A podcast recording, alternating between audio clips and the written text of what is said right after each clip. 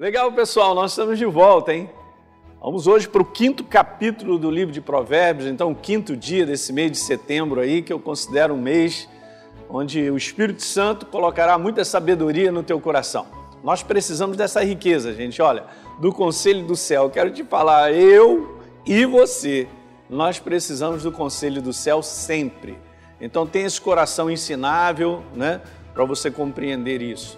Legal? Vou pegar os três últimos versículos, no capítulo 5, até a sociedade bíblica coloca lá, para nós tomarmos cuidado com a lascívia, né? Você pode até dar uma lida em casa, é algo realmente muito perigoso. Nos dias de hoje, muitas pessoas estão presas dentro desse conteúdo, mas terminando o livro, o capítulo 5 está escrito lá assim, ó, porque os caminhos do homem estão perante os olhos de Deus e ele considera todas as suas veredas, né? Por onde as pessoas estão andando. Deus está observando, ele está prestando atenção, ele está olhando. Agora veja o que está escrito aí: quanto ao perverso, as suas iniquidades o prenderão, ó. E veja, e com as cordas do seu pecado ele será detido.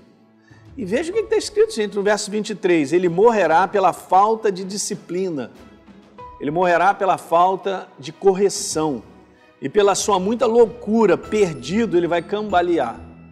Você entende que esse não é o caminho que Deus tem preparado para nós, uma vez que nós somos novas criaturas, a nossa jornada de caminhar é debaixo da visão, da obra dele, da cruz do Calvário, de quem nós somos, de novas criaturas vivendo essa realidade nos dias de hoje, porque o velho homem, eu quero te falar, hein, morreu na tua vida, hein?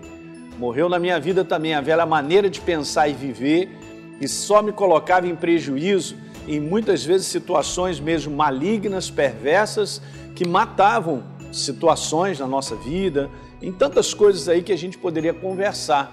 Mas Deus está falando, Elinho, tenha um cuidado aí, porque nesse mundo existem esses caminhos perigosos. Mas graças a Deus que nós somos assistidos por Deus, né? Você também é, você não precisa viver o seu velho homem.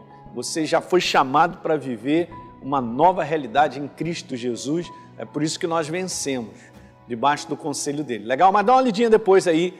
É, esse é o meu incentivo que eu estou fazendo, que você todo dia leia um capítulo do livro de Provérbios. Eu estou só fazendo um comentário e a gente segue adiante. Legal? Ó, guarda isso, hein? Deus é bom, perfeito, a sua vontade é boa, perfeita e agradável. E Ele só quer nos abençoar, porque Ele é a fonte da benção. A gente se vê amanhã. Um grande abraço.